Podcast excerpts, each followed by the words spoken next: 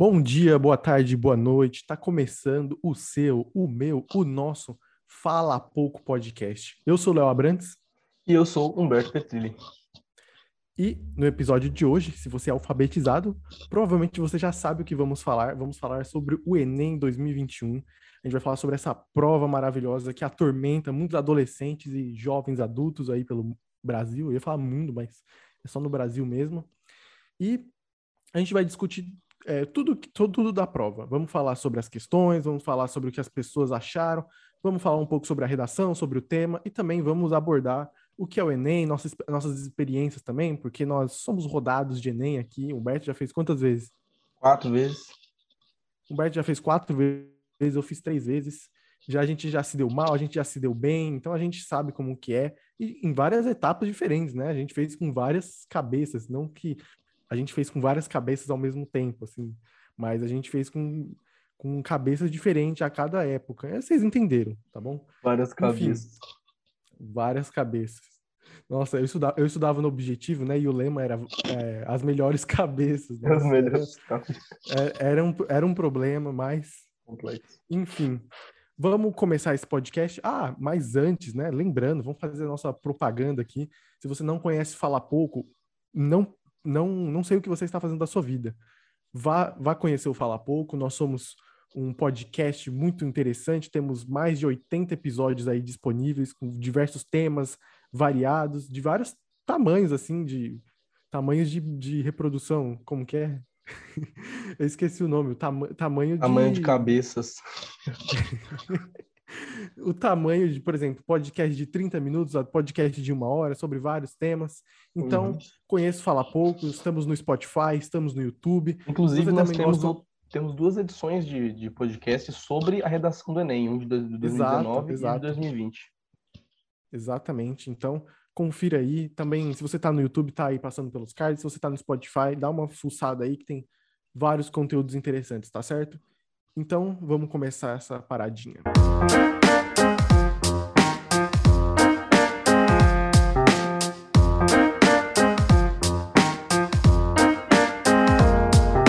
E bom, 2021, né, foi o segundo ano que a gente, a humanidade estava em pandemia e foi o segundo ano de Enem dentro desse, desse cenário de EAD, né?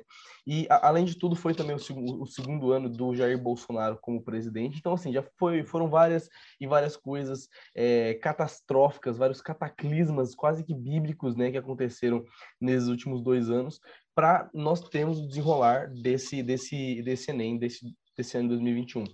Uma das coisas que as pessoas mais estavam pensando quando o, o, o Bolsonaro é, alcançou a presidência da República era nas mudanças que iam ter né, na, nas abordagens do MEC, nas abordagens do INEP e em toda a prova, né? Porque afinal a prova ela vem, ela vem da, feita pelo governo, né? Então assim, basicamente se, se, é um governo mais autoritário, se é um governo que ele é um pouco, um pouco que lida um pouco mais com a censura, dependendo, isso poderia alterar. E o Enem é uma coisa que não poderia ser alterada. Afinal, ele está, ele é uma prova que, que faz com que as pessoas de escolas públicas, particulares, independentes, entrem e consigam entrar nas universidades. Mas, assim, é, nos últimos Enems que tiveram, do, do, ano 2019 e do ano 2020, no caso, as mudanças não foram tão, tão perceptíveis quanto as desse Enem do ano 2021. É, nós não fizemos o Enem desse ano, né, eu e o Léo, mas nós entramos em contato com pessoas que fizeram, nós demos uma estudada, fizemos a nossa pesquisa e uma, uma das maiores reclamações que a gente ouviu, né, além, obviamente, de, de da, da, mudança que já tinha, já havia sido feita de retirar filosofia e sociologia, eles adicionaram algumas perguntas um tanto quanto religiosas e, além disso, é, uma das maiores reclamações foi da repetição de questões que já haviam sido feitas em outros Enems, questões que já estavam em sites, tipo Descomplica, questões assim, repetidas em uma prova que é para ser contextualizada, uma prova que é para ser atualizada constantemente. Afinal, é, esse é o ponto principal né, do, do Enem, a atualidade. E realmente é, é interessante ressaltar isso, porque a gente não fez a prova, a gente está falando aqui, esse podcast que vai ter mais ou menos uns 30, 40 minutos, minutos, a gente vai falar sobre o que a gente pesquisou, o que a gente entendeu, o que a gente ouviu de outras pessoas. Aliás, eu queria mandar um abraço e um beijo para a Renale, que me ajudou também nessa pesquisa. Ela fez a prova e deu várias informações preciosas aqui para a gente falar. Inclusive, uma das que eu achei mais interessantes, que é as questões desatualizadas. Então, por exemplo, questões de 2015, de 2016. Cara, o Enem é uma prova de atualidades também. Eu lembro quando eu estudei muito para o Enem, acho que 2018, eu estudei muito para o Enem e basicamente o que eu aprendia muito era o que estava acontecendo no mundo. E principalmente coisas que estavam acontecendo antes do Enem. Então, por exemplo, o Enem é sempre no finalzinho do ano. Então, o que aconteceu em março? O que aconteceu em junho? Por aí, um, no máximo junho, que é quando a prova está sendo feita. Então, basicamente, essa é uma das essências do Enem. E eles simplesmente estragaram isso por colocar questões desatualizadas e questões vagas também. Então, é interessante a gente pensar no que, que a prova está querendo chegar, onde ela está querendo chegar. Ela está querendo perder um pouco da sua essência, porque a gente já conhece como é o Enem, a gente sabe como a prova muitas vezes é cansativa, como ela não necessariamente prova sua inteligência, mas sim sua resistência e sua capacidade de interpretação de texto. Mas uma, da, uma das questões fortes que ela tinha era justamente essa questão da atualidade, de colocar questões atuais e que falam com o que a gente está vivendo. Porque é uma prova bastante ampla. A gente está falando do Enem, a gente está falando de cara, a pessoa da classe A fazer o Enem até a, a, última classe, as pessoas que têm menos condições e que estudam e trabalham e lutam para conseguir chegar onde chegam, a gente está colocando todas elas juntas para fazer uma prova. Então, o que é atual é, tem, é, é geralmente mais fixo na mente da, dos alunos. E eles não fizeram isso. Então, isso é algo bastante perigoso e que foge muito do Enem. Eu acho que é a pior coisa, assim, de longe. Além disso que assim, né, não é, é muito difícil falar, ah, os alunos estavam esperando uma prova e a prova é muito diferente, porque os alunos realmente não, não são para esperar o que vem da prova, justamente vai ser uma coisa surpresa para ver se eles estão se preparados. Mas assim, quando é uma coisa tão distante assim, é, por causa que o, a questão não é que vieram questões que eles não sabiam responder, ou que vieram questões que eram extremamente difíceis a um nível de, de sei lá, é, de universidade. Foi simplesmente questões desatualizadas, questões descontextualizadas, questões antigas, e que isso é uma coisa extremamente cansativa, ainda mais porque você passa o, o ano inteiro, às vezes, estudando, os professores se preparando, vendo coisas novas, novidades, falando de tema, e tudo isso para vir, vir, virem coisas assim que não são tão, é, realmente não são tão contextualizadas com, com o ano que a gente está vivendo você para pensar assim, nós estamos no nosso segundo ano de pandemia, existiam tantas e tantas e tantas coisas que a gente poderia é, colocar, tantas, tantos assuntos que a gente poderia falar. É, se a gente for olhar agora na nossa nossos últimos episódios do Fala Pouco mesmo, a gente já, já encontra vários temas, né, só, só pelos títulos. Então, assim, é, realmente, realmente é uma prova muito, muito complicada. Além disso, além disso, eu acredito que a, que, a, que, o tema da redação, né? Muitas, eu, eu, ouvi muitas pessoas falando que era que, que, o, que o tema da redação desse ano foi mais fácil do que o do ano passado. Do ano passado foi sobre o cinema, né? A, a democratização do cinema e esse ano foi meio que a democratização do da certidão de nascimento. O que particularmente eu achei um tema muito assim, muito tem muitas coisas para falar sobre ele realmente, Bobo. mas mas ele é exatamente, ele é bobo, ele é pequeno, sabe, em relação a tantas e tantas outras coisas que poderiam ter sido colocadas, tantos outros dilemas. A gente está vivendo uma era de, da, da, representatividade, sabe? Tipo assim, fa falar sobre representatividade na redação do Enem, isso ia ser uma, um dos temas mais, mais atuais e mais fervorosos do que, que já está acontecendo, sabe? Esse lance de, de, de independente da luta, mas a luta de, de, de, minorias, obviamente é um tema, um tema extremamente polêmico e difícil de ser colocado, mas é, real, realmente, assim, é, era mais previsível, né? Talvez a, a, gente poderia se preparar mais para um tema mais difícil do que se preparar um pouco para um tema bobo um tema assim tão superficial quanto quanto esse. Obviamente que tem, que tem, tem obviamente muitas é, maneiras de você se aprofundar nesse tema. Quando você para pensar sobre a democratização da certidão de nascimento, nós, né, que eu, eu, o Léo e o Rinaldo, nós fazemos faculdade no, em João Pessoa, que fica no Nordeste. Para quem não sabe, se você não sabe, você não deveria ter feito Enem porque você não sabe geografia. Mas, se, mas assim, lá é uma região onde é, muitas pessoas não sabem o, o, o, passado do seu sobrenome, porque foram, foram sobrenomes de, uma, de frutos de uma miscigenação muito grande. Então, são muitas pessoas que não têm certidão de nascimento, pais que não têm certidão de nascimento, avós que não têm certidão de nascimento, pessoas que vão passar o um nome e não foram alfabetizados e passam um nome estranho e criam um novo nome, sabe assim? Então, são várias e várias e várias e várias coisas, várias é, abordagens, várias vieses que você pode pegar para você falar, mas ainda assim, é, voltando a dizer, totalmente desatualizado e descontextualizado. É, o, o ponto da, da redação que eu vejo também, ela é, ela é um tema muito livre. Ela basicamente dá muitas ferramentas para você trabalhar, e por mais que isso pareça vantajoso, interessante, isso é muito perigoso, porque o que, que o, o cara que vai corrigir sua prova vai pensar? Qual vai ser a linha de base que eles vão seguir? O que, o que você escrever vai estar tá certo ou vai estar tá errado? Porque isso fica muito subjetivo e isso vai ser, refletido na, na nota da prova. Eu espero que os, os, as pessoas que corrijam a prova tenham mais essa arbitrariedade para entender a visão do outro, não exatamente uma coisa muito perfeitinha, porque quando a gente pensa no Enem, a gente sempre pensa que existem é, duas, são sempre duas teses, e essas duas teses, assim, ó, são, são, são gerais. Se você não colocou essas duas teses, você tem muita chance de ter uma nota mais baixa. Então, por exemplo, isso, isso, isso é ruim, vamos ser sinceros. Eu acho isso ruim porque é, fecha muito a gama de oportunidades de poder falar sobre os assuntos. Mas, querendo ou não, é um caminho a se seguir e é um caminho que os corretores conseguem padronizar. Então, por exemplo, se vier um, um, tema mais livre, com diversas abordagens e com muitas pessoas colocando pontos diferentes, isso vai ter um, um, um reflexo grande na nota e também em visões. Se, se, o cara simplesmente não achar interessante, se o cara corrigiu a sua prova e a, e a anterior tinha sido melhor ou com um ponto de vista mais elaborado, você vai receber já uma nota menor. Então, eu acho que fica muito, muito vago a questão, assim, da redação. Então, acho que eles precisam de um, de um enfoque maior, sem falar sobre o, o tema. É um tema que não, que não desperta nada, que não fala, que não toca em pontos essenciais. A gente pode falar sobre, sei lá, a gente pode falar sobre a violência, a gente pode falar sobre desigualdade social. Sobre desastres naturais, né? Que, que, que, um outro tema bom para redação é. seria desastres naturais, que é uma coisa muito atual, assim, sabe? Tava pensando. É, também. E, mas, por exemplo, essa, essa aí do, do certidão de nascimento, a gente pode até falar sobre desigualdade social e por aí vai, mas não é um negócio assim que trata tão bem a desigualdade social. Um, um tema que eu achei interessante foi a prova que eu passei na faculdade, que foi a dos dados. Eu não faço ideia do título dessa redação, porque eu lembro quando eu li, eu, eu, li, eu peguei e li, eu li umas três vezes e não entendi. Eu falei, fudeu.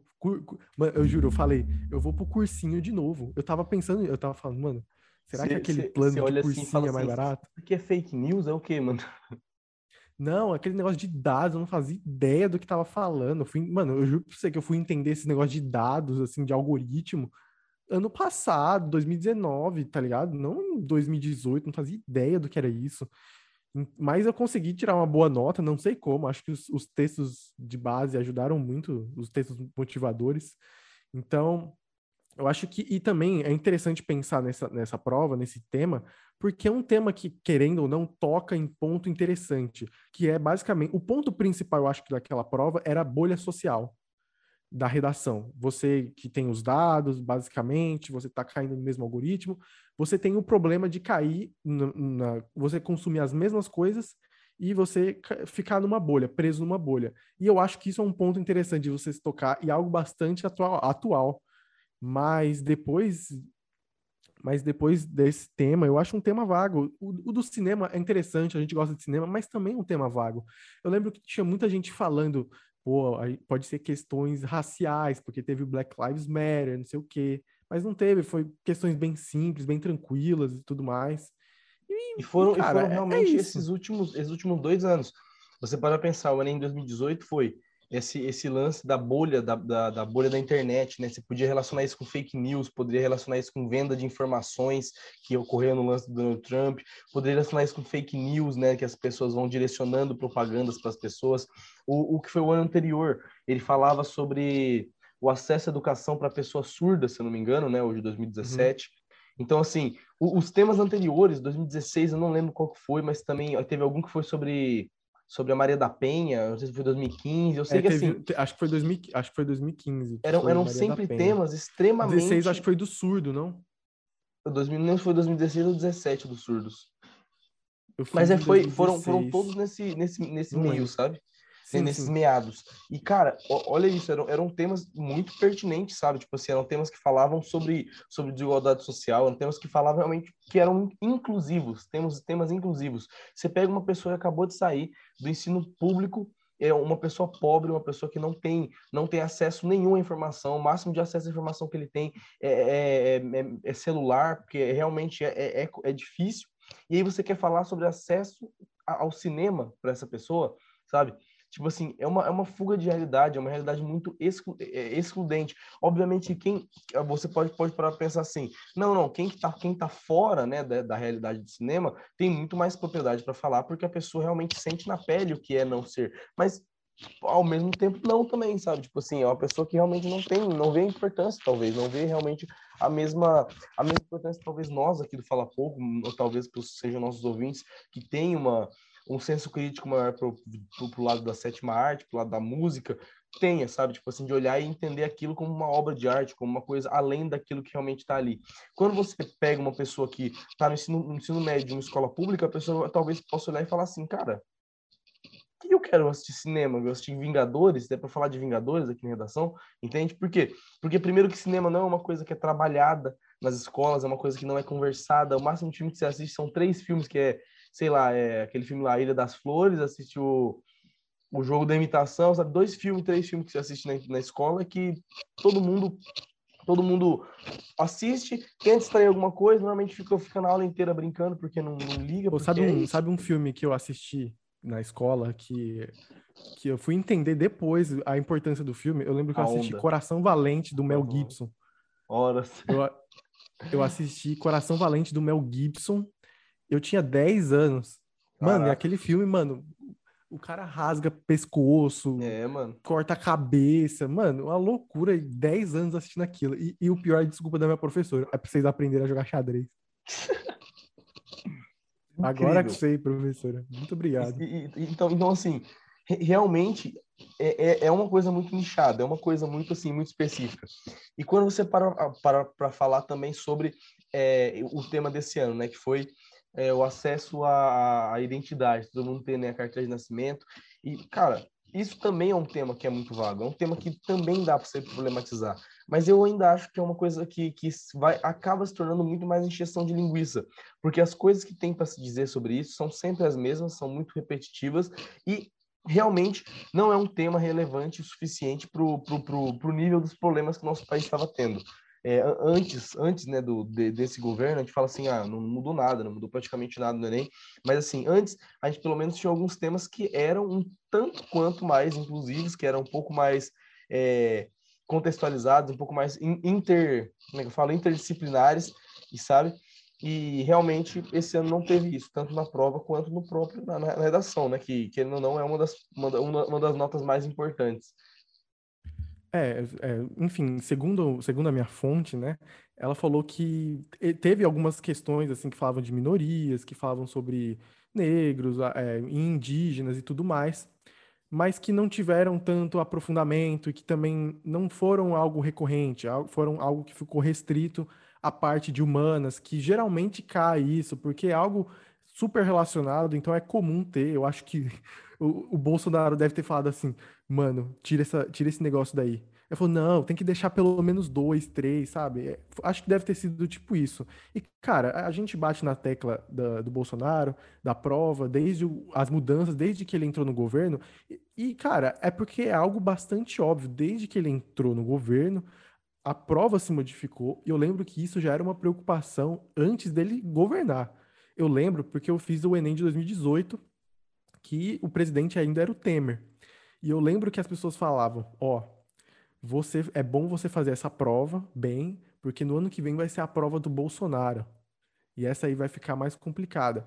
E eu vi muita gente falando, eu lembro da prova passada, tanto quanto essa também, muitas pessoas questionavam, falavam, pô, tem muitas questões que várias pessoas de ensino médio, que provavelmente não receberam uma educação tão boa, até mesmo pessoas de, de escola privada não receberam uma educação assim tão boa, porque, é de, porque tem questões que são de níveis universitários. É, a minha fonte também falou que é, teve questões que ela conseguiu resolver porque ela já tinha experiência na universidade e que ficou muito mais fácil. Aí eu fico imaginando a pessoa que não que não tem experiência em faculdade, a pessoa que não tem tanto estudo, às vezes dificuldade para estudar. Cara, a gente tem muitas realidades aqui no Brasil. Pô, se eu não me engano, teve uma mulher que não conseguiu entrar para a prova porque estava amamentando o filho, sabe? Então tem muitas questões que envolvem o, o brasileiro não poder estudar. É, eu acho que a gente cai muito em argumentos de ah, se esforce, é, tenha foco e tudo mais, sendo como é que você vai ter foco, sendo que o ambiente que você vive, o país que você vive, não consegue te deixar tranquilo, sabe? É, não tem como ficar louco no Brasil. E quanto mais, é, quanto mais menos, menos privilegiado você for, mais difícil é, é conseguir manter uma regularidade. E basicamente o Enem está conseguindo, de certa forma, atingir em pontos que as pessoas tenham dificuldades.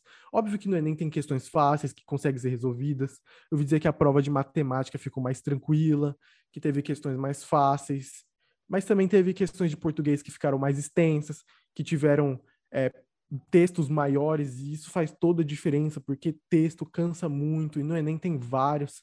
E é por isso que a gente fala que o Enem é aquela prova de resistência e não é aquela prova de inteligência. Então, isso são questões interessantes para a gente abordar, porque é uma prova de muita importância que a gente precisa, basicamente, todo brasileiro precisa passar pelo Enem, sabe? É como se fosse um ritual. Então, então é bom a gente ter essa noção e, e cada vez mais é, ir pontuando para ver o que pode mudar, o que pode melhorar e por aí vai. É demais. No ano que eu passei no Enem, né, eu, eu no ensino médio não tinha uma, um pensamento muito voltado assim para a universidade, no sentido de, nossa, já sei exatamente o que eu quero, eu vou eu vou fazendo, eu já vou fazer o Enem de tal, de tal forma, de tal jeito. Não, normalmente eu, eu saí do ensino médio sem ter muita noção daquilo que eu queria fazer e eu aprendi realmente a fazer a prova do Enem no ano que eu fiz o cursinho, por causa que a, a, uma coisa que eu já, já devo ter até dito em alguns outros podcasts é que a matéria em si, a matéria em si que a gente estuda é igual em todos os lugares do Brasil. O que realmente muda é a maneira com que você se porta diante da prova, né?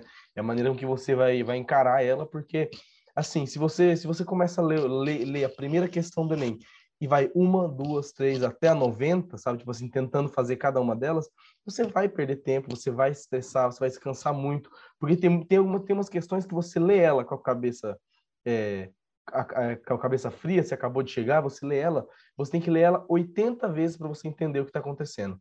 Em, em, em contrapartida, tem questões que você lê de primeira e você acerta independente. Aí você volta a reler no final da prova, quando você já está com a cabeça esperta, você já viu muita pegadinha, e você lê de volta aquela questão que era difícil, às vezes você vê que a resposta no próprio enunciado. Assim, a, a, o Enem é uma prova muito, muito mais difícil realmente de ser feito do que de estudar para ela.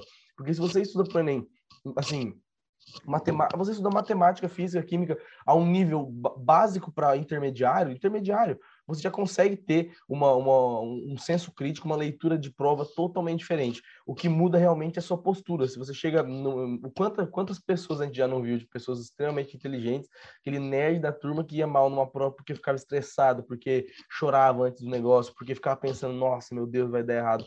Então, assim, realmente é a maneira com que você se porta diante desse tipo de dificuldade.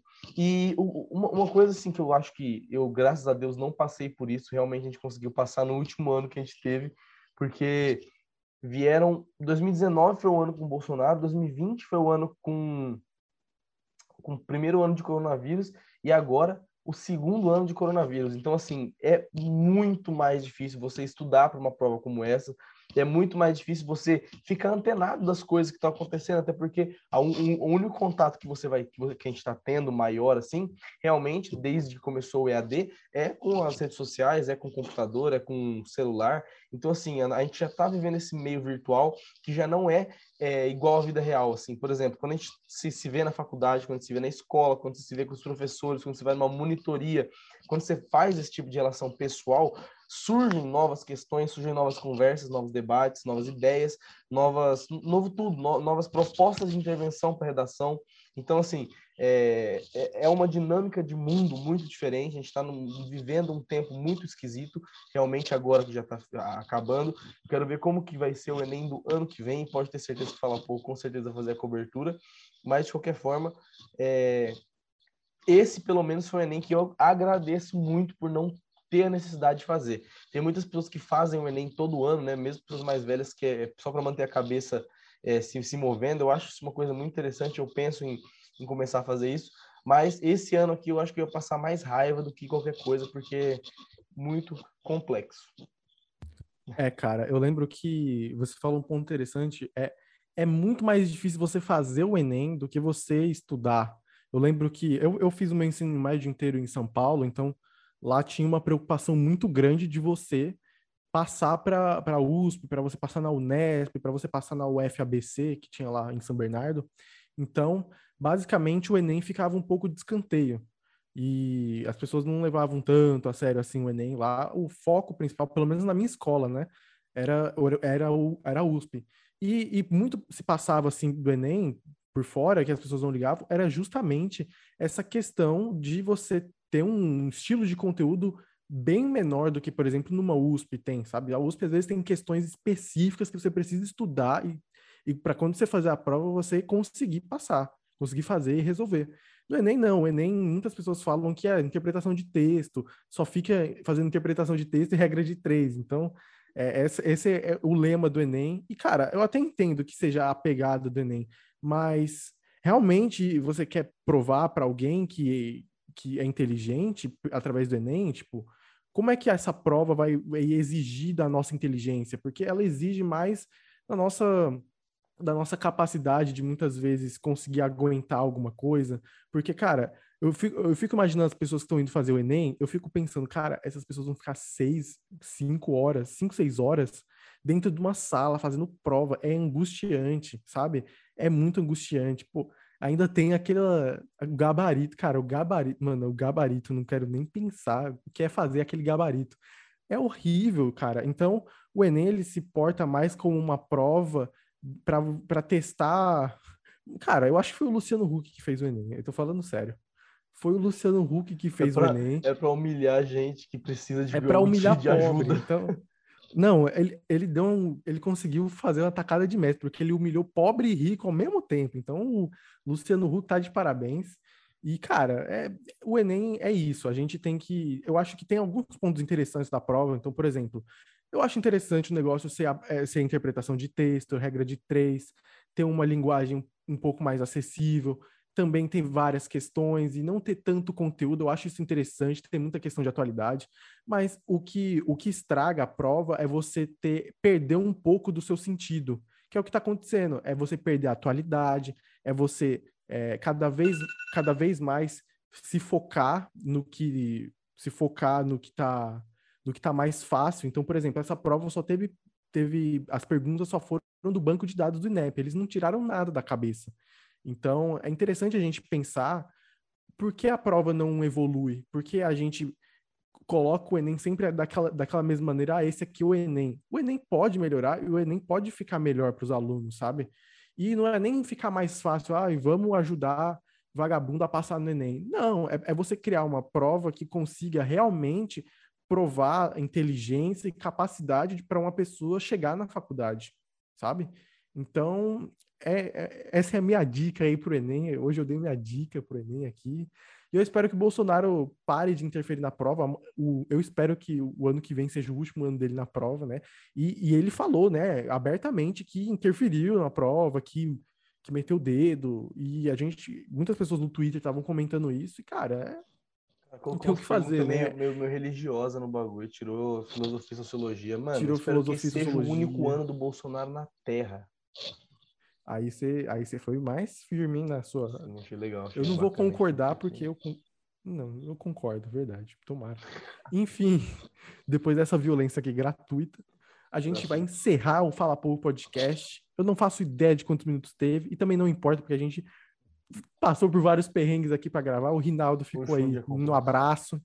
Inclusive, e... gente, gente, eu quem for comentar, coloca F Rinaldo aí no chat, por favor, porque F Pray for Rinaldo. Pray for Rinaldo. Jigs out for Rinaldo. Cara realmente. Enfim, galerinha, se você ouviu até aqui, muito obrigado, muito obrigado mesmo. Espero que você ouça outros episódios. Se você gostou, comenta, procure a gente nas redes sociais e fala: Ó, oh, gostei muito, papapá, parabéns e tudo mais. Então é isso. Um abraço um e até a próxima. Um abraço e um beijo. Valeu. Thank you.